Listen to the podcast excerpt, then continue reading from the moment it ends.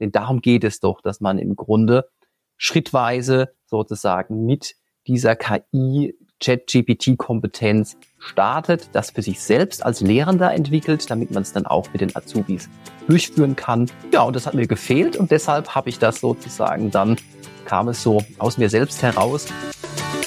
Herzlich willkommen zu einer neuen Episode meines Podcasts Education Minds, didaktische Reduktion und Erwachsenenbildung. Ich bin Ivo Würst Trainer und Fachbuchautor und unterstütze Unternehmen, Institutionen und Bildungsorganisationen, ihre Arbeit im Bereich der Erwachsenenbildung zu professionalisieren. In diesem Podcast spreche ich mit kompetenten Gästen über innovative Formen der Bildungsarbeit. Du gewinnst wertvolle Hinweise und Inputs rund um das Thema didaktische Reduktion und Erwachsenenbildung. Ich freue mich, dass du heute wieder mit dabei bist. Willkommen zu einer neuen Folge in der Podcast-Reihe Education Minds, didaktische Reduktion und Erwachsenenbildung. Heute bei uns zu Gast Dr. Wolfgang König. Hallo Wolfgang, schön, dass du mit dabei bist. Hallo Ivo, auch ich freue mich über die Einladung. Wolfgang, du bist vom Hintergrund Sozialwissenschaftler. Auf deinem LinkedIn-Profil steht Experte für digitale berufliche Bildung bei Bildungswerk der Wirtschaft und du leitest aktuell die regionale Koordinierungsstelle Netzwerk Q 4.0 in MV Schwerin. Wir beide kennen uns von LinkedIn. Wir sind auch gleich in fünf gemeinsamen Gruppen, die alle um die Themen Erwachsenenbildung, Berufsbildung und Personalentwicklung kreisen. Mir sind auf der Plattform deine klugen und fundierten Beiträge aufgefallen, die ich wiederholt mit einem Like oder Kommentar ergänzt habe. Und meine erste Frage im heutigen Podcast lautet wie immer, erzähl uns etwas aus deinem Leben. Ja, ich habe lange Zeit an der Universität in Landau zu Medienrezeption und Kompetenzerwerb geforscht, insbesondere bei, bei Auszubildenden und bin seit dem Jahr 2020 beim Bildungswerk der Wirtschaft BDW GmbH im sogenannten Projekt Netzwerk Q40 aktiv. Mein Herzensthema ist die Transformation des Lernens und etwas weitergegriffen auch unseres menschlichen Seins. Denn wenn wir lernen, lernen wir permanent. das ist das Bedeutungsgewebe sozusagen unseres menschlichen Seins. Bevor wir hier tiefer einsteigen, du hast das Netzwerk Q4.0 erwähnt. Was hat es damit auf sich? Ja, das Netzwerk Q4.0, da muss ich ein bisschen ausholen.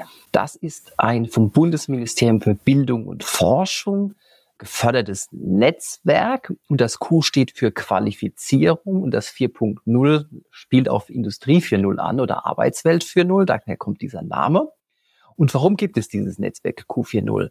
Im Grunde wird die Zukunft der beruflichen Bildung in Deutschland als ganz wichtiges Zukunftsthema diskutiert. Unter anderem im Deutschen Bundestag gab es dazu eine Enquete-Kommission und Quintessenz war, dass im Grunde das Berufsbildungspersonal, also es sind im Grunde alle, die in Deutschland berufsbildnerisch tätig sind, ja ertüchtigt werden muss oder ja gefördert werden muss, damit diese digitalisierte Arbeitswelt, die uns in allen Bereichen durchwebt mittlerweile, eben ja diese digitalen Tools, Technologien selbst einsetzt und eben auch in der Lage ist, die Auszubildenden daraufhin zu ertüchtigen. Denn erst wenn das Berufsbildungspersonal fit ist, ne, dann kann es ja die Auszubildenden fit machen und sozusagen die Ausbildungspraxis 4.0 entsprechend ja positiv verbessern.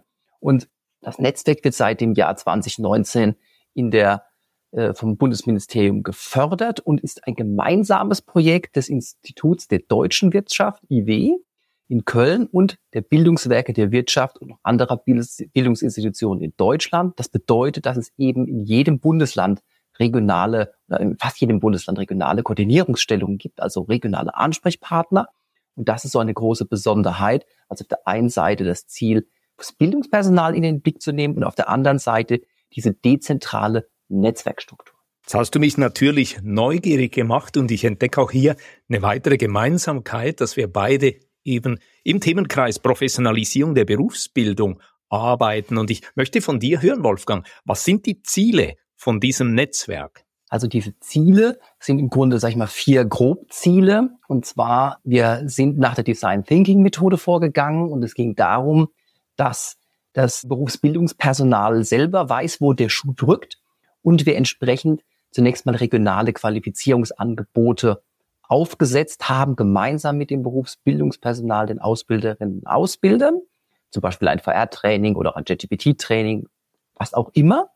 Und dann im zweiten Schritt diese regional entwickelten Angebote über die Netzwerkseite netzwerkq40.de im Grunde bundesweit dann ausspielen, also in den Regionen entwickelt und in, auf die Bundesebene sozusagen in die Fläche getragen. Das ist das zweite Ziel. Und ein weiteres Ziel ist auf der langfristigen Perspektive eben die Entwicklung eines bundesweiten Qualitätsstandards zur Qualifizierung des Berufsbildungspersonals. Und ein weiterer Punkt ist eben auch die Stärkung und Vernetzung der ganzen Netzwerkpartner mit Blick auf die Qualifizierungsangebote und deren äh, ja, Ausspielung auch. Und das ist, merkt man halt eben auch, dass es so wichtig ist, hier im Netzwerk zu denken, weil die Vielfalt der Regionen gekoppelt, sage ich mal, mit bundesweitem Austausch ist eben ein Erfolgsrezept, um möglichst vielfältige, passgenaue ja, Qualifikationsangebote eben auch auf den Markt zu bringen, damit die Ausbilderinnen und Ausbilder, sag ich mal, wie aus einem ja, Einkaufskatalog dann wählen können, ähm, was für sie passt. Du hast uns jetzt wunderbar diese Struktur aufgefädelt und wie das alles zusammenspielt. Ich hatte ja kürzlich hier in der Podcast-Reihe Education Minds Klaus-Jürgen Brix auf Besuch, der praktisch im Auftrag der deutschen Automobilindustrie in China, in Shanghai und in verschiedenen anderen Provinzen die Professionalisierung und Qualifizierung der Berufsbildungsfachleute vorantreibt. Und wenn ich dich jetzt heute hier im Podcaststudio auf Besuch habe, würde ich gerne von dir hören, was sind deine Aufgaben in diesem Netzwerk zur Qualifizierung von Berufsbildungspersonal?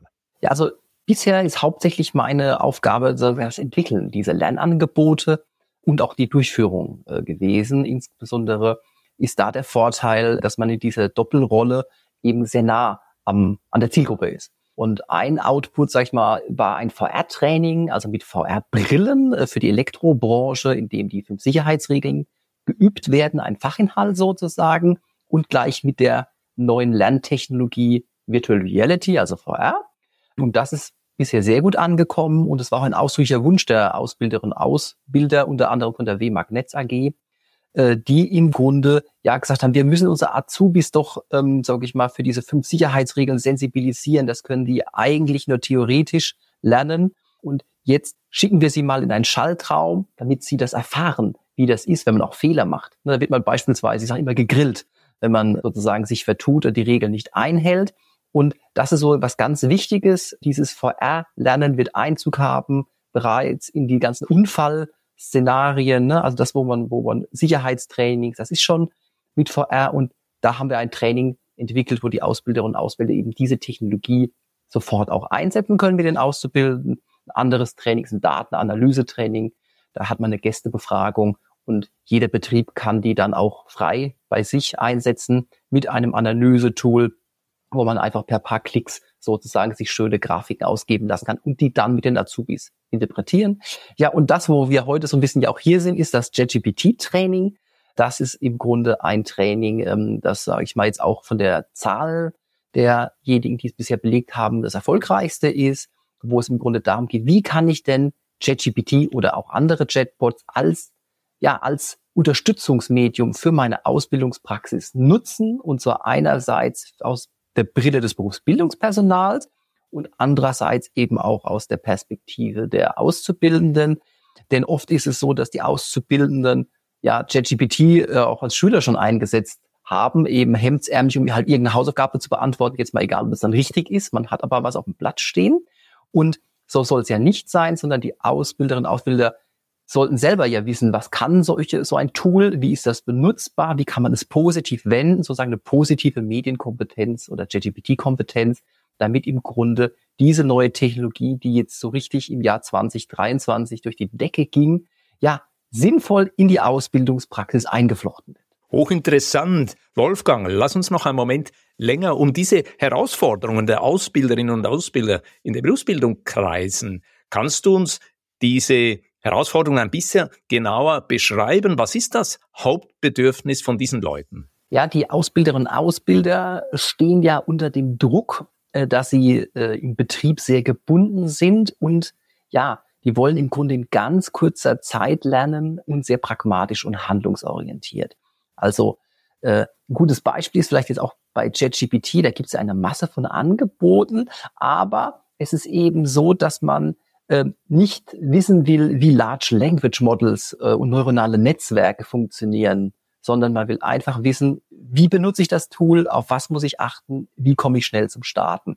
Ne, und das ist so wichtig, dass man sich nicht irgendwie in, sag ich mal, in Leuchtturmdebatten äh, versteift, um dann zu sagen, okay, jetzt habe ich keine Zeit mehr zum Doing. Ne? Das ist sozusagen das Wichtige, in kurzer Zeit sehr handlungsorientiert arbeiten, damit ganz komplexe Themen, das ist ja das KI-Chatbot-Thema, im Grunde so heruntergebrochen werden, damit man es auch wirklich dann didaktisch in der Ausbildung einsetzt und nicht irgendwie von Komplexität erschlagen wird, die man ja im Alltagsdoing auch nicht braucht. Und da sind wir ja, glaube ich, auch so ein bisschen bei deinem Thema der didaktischen Reduktion. Ja, das freut mich, weil der Name von unserer Podcast-Reihe ist ja Education Minds, didaktische Reduktion und Erwachsenenbildung. Und wenn du jetzt von der Didaktik in der Ausbildung sprichst, ist das natürlich ein prima Stichwort. Du bist ja Schöpfer des sogenannten graue Box Modells der Chatbot-Didaktik. Wolfgang, was ist das für ein Modell und wie bist du dazu gekommen? Ja, ich äh, habe ja auch gemerkt, dass Anfang des Jahres 2023 JetGPT äh, medial ja überall gehighlightet wurde. Man kam ja gar nicht drumherum. Und gleichzeitig lag es eben daran, dass im Grunde der Zugang zu diesem Tool sehr einfach war. Medial wurde im Grunde aber auch große Bedenken seitens des Bildungssystems äh, oder Universitäten ähm, gesagt, okay, wir können jetzt eigentlich unsere ganzen äh, Hausaufgaben vergessen. Äh, das machen die ja alle mit JetGPT oder so. Ne? Und dann ging es darum, dass da richtige Flut von Best Practices äh, auf den Markt geworfen wurde. Und zwar so viel, dass ich zumindestens mir gedacht habe, da verliert man ja komplett den Überblick. Ne? Das waren immer gute Beispiele. Wie promptet man richtig? Also ne, wie gibt man gute Anweisungen? Was kann man tun? Und es gibt ja auch nicht nur JetGPT, sondern zigtausend andere. Und da habe ich mir gedacht, okay, das ist ja so eine Informationsflut, da macht ja keiner mehr weiter, außer äh, man verspürt einen großen Leidensdruck oder hat großes Interesse. Und da habe ich gesagt, okay, es gibt jetzt ganz viele Handreichungen, das ist wertvoll, aber eigentlich ist doch ein einfaches Didaktikmodell ganz wichtig, damit man im Grunde anhand des Modells immer handelt, um dann zu sagen, okay, jetzt integriere ich dann im zweiten Schritt verschiedenste Best Practice Szenarien oder was ich so finde in diesem Modell. Der große Vorteil ist, dass man im Grunde immer diesen, den Wirkkreislauf des Modells hat und daran einfach immer seine, sage ich mal, seine Aufgaben mit den Auszubildenden designt. Und das ist auch wieder didaktische Reduktion. Ne? Mach es einfach. Ne? Manchmal ist einfach äh, ein, ne? genial ist trivial, ist so ein Sprichwort. Ne? Also dass man es eben einfach runterbricht und eben dann auch eine Chance hat zu starten. Denn darum geht es doch, dass man im Grunde schrittweise sozusagen mit dieser KI Chat-GPT-Kompetenz startet, das für sich selbst als Lehrender entwickelt, damit man es dann auch mit den Azubis durchführen kann. Ja, und das hat mir gefehlt und deshalb habe ich das sozusagen dann kam es so aus mir selbst heraus, okay, das braucht man. Dann in einem sehr kreativen Moment habe ich das dann zu PowerPoint gebracht, wenn man so sagt, und in die Diskussion eingebracht und schnell gemerkt, es hat hohen Zuspruch gefunden. Das hat mich natürlich gefreut, denn ja, ist doch schön, wenn so Modelle dann aufgegriffen als nützlich empfunden werden. Das ist doch was Schönes Gemeinsames in unserem Lernprozess. Und dieses Modell, wenn du das jetzt äh, uns einen Moment ein bisschen genauer erläutern kannst, wie sieht das konkret aus, das graue Boxmodell der Chatbot-Didaktik? Ja, zunächst einmal ähm, gehe ich nochmal kurz auf den Begriff Graue Box ein. Äh, das ist so eine Anspielung an sogenannte Blackbox-Modelle. Also bei Blackbox-Modellen äh, geht man davon aus, okay, ich geh, Daten gehen rein, Daten kommen raus, in der Mitte passiert irgendwas, was interessiert uns nicht, äh, ist ja auch egal. Das sind, sage ich mal, jetzt vereinfacht Blackbox-Modelle. Wir wissen nicht, was passiert. Beim Graubox-Modell, ne, man anschaut, es kommt etwas Licht in die Box. Das ist sozusagen dann der Chatbot als Kern im Modell. Also Anweisungen gehen an den Chatbot, der das der die Graubox ist, dann kommen Antworten raus, über einen Feedback Loop geht's zurück.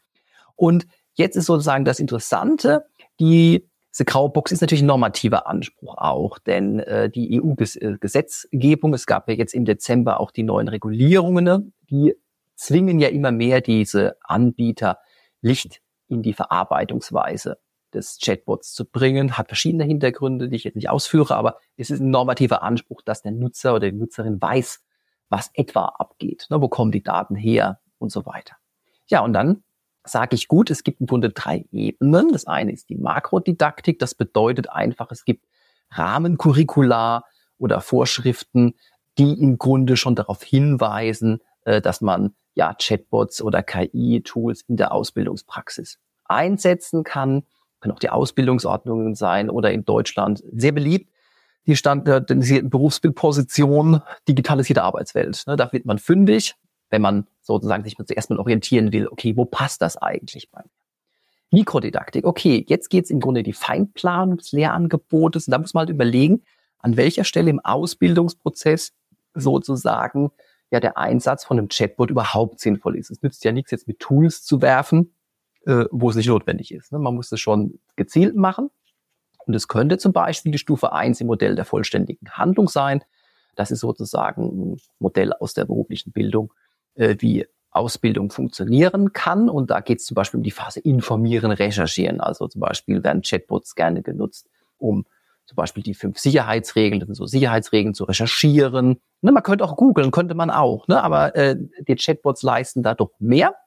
Und das ist sozusagen eine Variante, wo man es einsetzen kann. Okay, und jetzt haben wir uns überlegt, okay, wo passt es, an welcher Stelle jetzt im konkreten Feinplanung und dann geht's in das Doing. Und das Doing, das Chatbot-Doing ist jetzt im Grunde diesen Kreislauf, die ich beschrieben habe. Da geht's immer darum, welche Fragen darf ich denn eigentlich grundsätzlich stellen an so einen Chatbot. Und ähm, das hat bestimmte unternehmerische Hintergründe, vielleicht gibt's Compliance, ne, aber generell sind natürlich Datenschutzproblematiken jetzt nur als Fußnote mal genannt. Da muss man vorsichtig sein. Also da muss ich mir Gedanken machen, welche Fragen stellen wir. Hat natürlich auch damit zu tun, was ist erfolgreich. Ne? Also je komplexer die Fragestellung, desto schwieriger ist natürlich auch die Antwort. Ja, was wissen wir über die graue Box? Das ist dann quasi die graue Box, äh, die im Mittelpunkt steht. Die verarbeitet irgendwie unsere Anfragen. Wenn man jetzt zum Beispiel Microsoft äh, benutzt, äh, den Copiloten, der jetzt mittlerweile ja überall in Bing integriert ist, dann werden jetzt zum Beispiel noch die Fußnoten ausgeworfen, wo man sieht, ach, da hat er die Quelle her, da kann man auch mal Gegenquellen checken, ne? da ist es schon ein bisschen transparenter, äh, wie die graue Box funktioniert und wo kommen die Antworten her. Und dann muss man diesen Output deuten, macht der Sinn für mich. Und da merkt man halt schon, je komplexer die Anfragen, desto mehr Fachkompetenz braucht man auch, aber man kann es ja auch als Quellen gegenchecken. Und das ist so das Wichtige, eine Orientierung. Wie kann ich diese Antworten denn deuten? Und dann wird's spannend. Wie kann ich den Chatbot trainieren? Trainieren ist so ein starkes Wort, wird auch als Prompt Engineering ein bisschen abschreckend für Nicht-Informatiker oder so genannt. Also im anderen Punkt Nachfragen stellen. Ne? Erklär es mir ausführlicher, ähm, ist alles beachtet. Das kann ich wie bei einem menschlichen Dialog machen und das ist so der Kreis. Also Fragen stellen.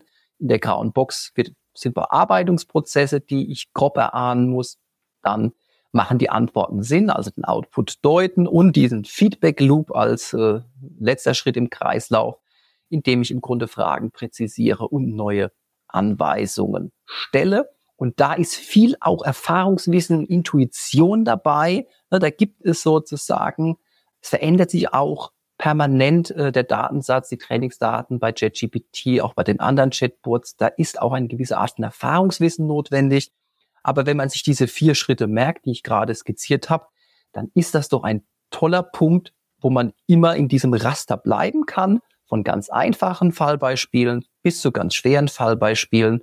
Und das ist doch, wo ich glaube, wo ein Modell nützlich ist. Man kann es im Grunde in verschiedenen Skalierungsebenen verwenden und ja, immer darauf auch wieder zurückkommen. Ausgezeichnet. Vielen Dank, Wolfgang. Du hast uns schrittweise von der Makrodidaktik über die Mikrodidaktik zum eigentlichen Chatbot-Doing und eben zu diesem Feedback-Schlaufen hast du uns geführt. Und meine Frage an dich ist jetzt, der Übergang von der Theorie zur Praxis ist ja oft eine Knacknuss. Hast du bereits Erfahrungen, wie dieses graue Chatbox-Modell in der Praxis angenommen wird? Funktioniert es da? Ja, also ähm, das äh, ist ähm, unter dem Hintergrund zu sehen, dieses Didaktikmodell ist in der Klammer mit auch einem Training von unserem aus dem Netzwerk Q40 zu sehen, wo wir anhand des Modells eben auch üben äh, und auch äh, also für die eigene Ausbildungspraxis dann auch Übungen erstellen, die dann gleich verwendet werden können.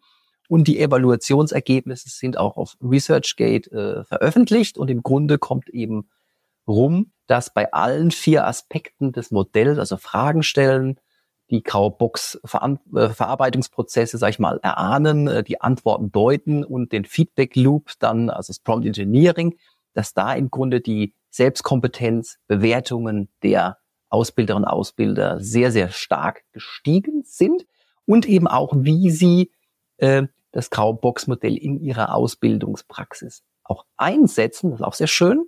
Und ähm, neben diesen äh, quantitativen Daten, die quasi ja eine Nachbefragung, also äh, Vorbefragung, Nachbefragung ja darstellen, ist eben auch, habe ich auch qualitative Rückmeldungen, äh, die im Grunde sagen, ja, äh, sie setzen jetzt auch die Chatbots zu Bildungszwecken auch ein. Ein schönes Ergebnis, das freut mich sehr.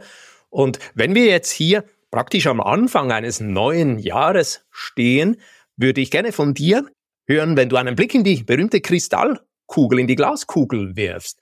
Wagst du eine Prognose, wie das Chatbot-Lernen perspektivisch unser Lernen in der Berufsbildung verändern wird? Ja, ich habe da auch sozusagen eine gewisse Zukunftsmetapher schon geprägt, die heißt die Lerngalaxie. Ähm, der Artikel ist auch in der Zeitschrift äh, Neues Lernen Nummer 6 äh, in diesem Jahr oder im vergangenen Jahr äh, schon erschienen, in dem ich darauf eingehe, okay, Chatbots revolutionieren eigentlich das Lernen. Ne? Wir sind hier quasi jetzt im ersten Jahr gewesen. Die Entwicklung ist weiter sehr stetig nach oben. Und was ist jetzt diese Lerngalaxie? Ne? Also es ist so, dass jeder kann ja, äh, wenn, wenn eine gewisse Chatbot-Kompetenz da ist, gemeinsam mit dem Chatbot lernen und begibt sich da, sage ich mal, in seiner eigenen Galaxie, in dem einfach Wissensfragen beantwortet werden können und man in so einem ja selbst, selbstschöpferischen Lernprozess äh, mit dem Chatbot sozusagen sich Wissen eineigen kann, was schon fast beliebig ist. Und das ist im Grunde so diese, auch mit dem Wort Galaxie, ne, das Wissen wird ja immer mehr und die Chatbots aktualisieren ja auch permanent aktuelle Wissensstände. Und das reduziert das Lernen dahingehend, dass im Grunde on demand jetzt sofort verfügbar gelernt werden kann, was ich jetzt möchte. Das ist natürlich auch vom Lerntyp unabhängig. Manche brauchen natürlich mehr Führung als andere.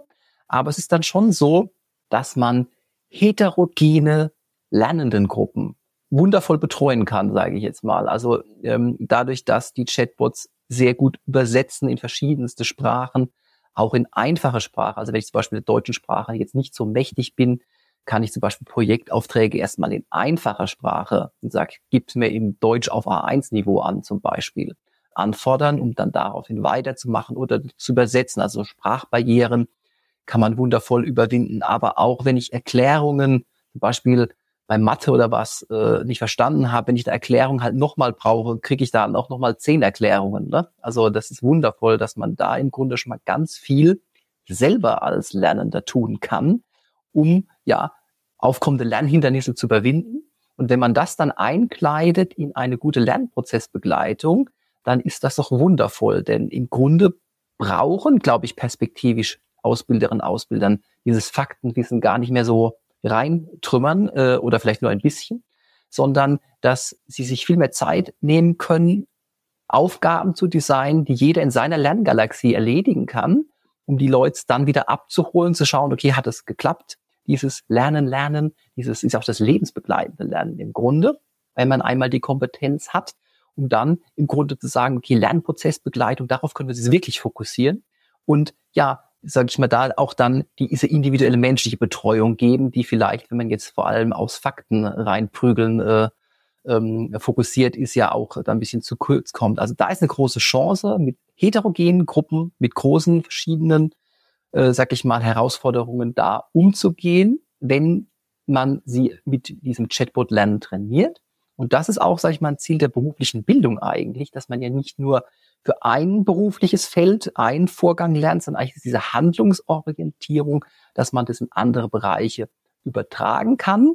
Und ich bin überzeugt, in der Zukunft klappt das dann auch wirklich noch besser wie jetzt, dass ja, man, wenn man einmal dieses Lernen mit Chatbots, diese Chatbot-Kompetenz drauf hat, dass man die wirklich in ganz vielen Bereichen einfach sehr selbstständig übertragen kann.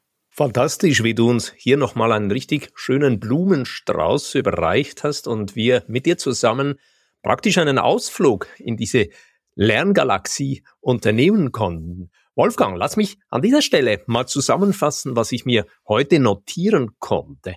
Ich habe unter Punkt eins mir aufgeschrieben, wir werden in naher Zukunft eine Art Demokratisierung der Bildung erleben, wenn sich Lernende mit diesen Grundkompetenzen im Umgang mit Chatbots auseinandergesetzt haben, werden sie viele Fragen im Lernprozess on demand Stück für Stück vom Chatbot beantworten lassen können.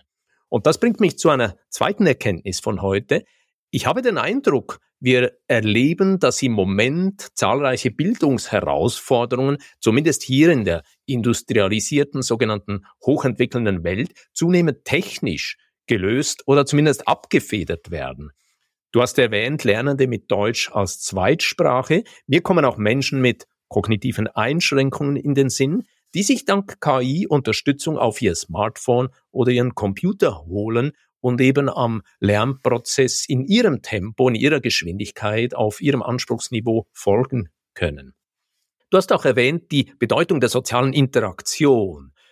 Ich habe dich so verstanden, diese genuin menschliche Fähigkeit zu Empathie, vielleicht auch Wärme, dass das natürlich noch mehr an Bedeutung gewinnen wird. Und einfache Frage-Antwort-Prozesse werden vermutlich künftig stärker von Maschinen beantwortet und Bildungsexpertinnen und Bildungsexperten werden praktisch zu Lernprozessbegleitenden und können sich wieder stärker auf diese so wichtige soziale Interaktion fokussieren. Und dann habe ich mir als dritten Punkt noch notiert, als Bildungsfachleute werden wir in Zukunft neue Generationen von Lernenden unterstützen, sich einen individuellen KI-Bot als Lerndialogpartner aufzubauen, der sie im Lernprozess oder wie du es gesagt hast, eben in dieser Lerngalaxie begleitet und sie dort hindurchführt. Anders als vielleicht früher, wo die jungen Leute in einem Lexikon nachschauten oder bei Google oder bei Wikipedia sich ein erstes Überblickswissen holten, werden sie künftig viel stärker ihren KI-Bot fragen und vielleicht auch mit diesem KI-Bot die Inhalte didaktisch reduzieren und vereinfachen. Ich gehe davon aus, das führt definitiv dazu, dass sich die Rolle der Lehrenden endgültig vom Unterrichten hin zum Begleiten von Lernprozessen wandelt und dass die Lehrenden auch noch stärker in eine Art kuratorische Rolle kommen. Das heißt, wenn die Bots so eine Reduktions- und Selektionsarbeit leisten, dann ist es sehr wichtig, dass die Bildungsfachleute konkrete Lernvorschläge unterbreiten. Was könnte der nächste Lernschritt sein? Mit welcher Methode könnte dieser Lernschritt angegangen werden? Das sind meine wichtigsten Erkenntnisse. Wolfgang, gibt es Ergänzungen? Habe ich was vergessen? Also äh, du hast sehr gut, äh, würde ich sagen, auf den Punkt gebracht. Und äh, wenn ich so sagen, das nochmal sozusagen abschieden kann, ich würde sagen, das Potenzial ist riesig und ich kann allen nur empfehlen, die berufsbildnerisch tätig sind, dass man es angeht.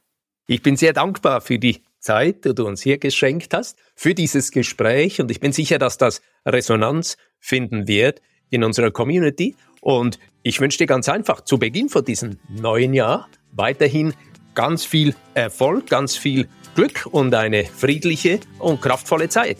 Danke dir. Wenn dir diese Podcast-Folge gefallen hat, dann freue ich mich über einen Like und eine positive Bewertung auf Apple und Spotify. Mehr Informationen zu mir und meiner Arbeit findest du auf www.education-minds.com und auf LinkedIn. Alle Links findest du immer auch in den Show Notes. Ich freue mich, dich auch in der nächsten Episode wieder mit dabei zu haben. Bis dann, dein Gastgeber Ivo Würst.